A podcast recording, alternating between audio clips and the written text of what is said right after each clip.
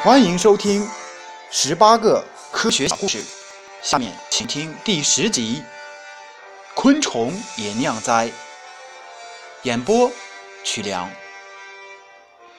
一九四一年，一艘正在波斯湾行驶的德国船，突然被一大群蝴蝶包围了。数不尽的蝴蝶像一大块厚厚的云层落到船上，所有的甲板。缆绳，甚至烟囱的周围，全都是蝴蝶。那些没处栖息、仍然在飞翔的蝴蝶，就像大风雪似的，在天空中漂浮。船员连呼吸都感到困难，眼睛也难以睁开。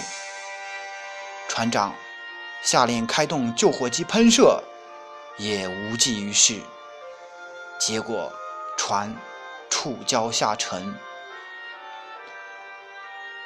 类似的事情也发生在一条开往苏联夫德萨港的海轮化学家泽林斯基号上。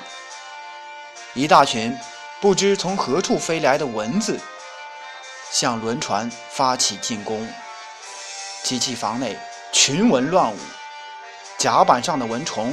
堆积达十多厘米厚，航道上的能见度也因漫天飞舞的蚊子而下降到几乎为零。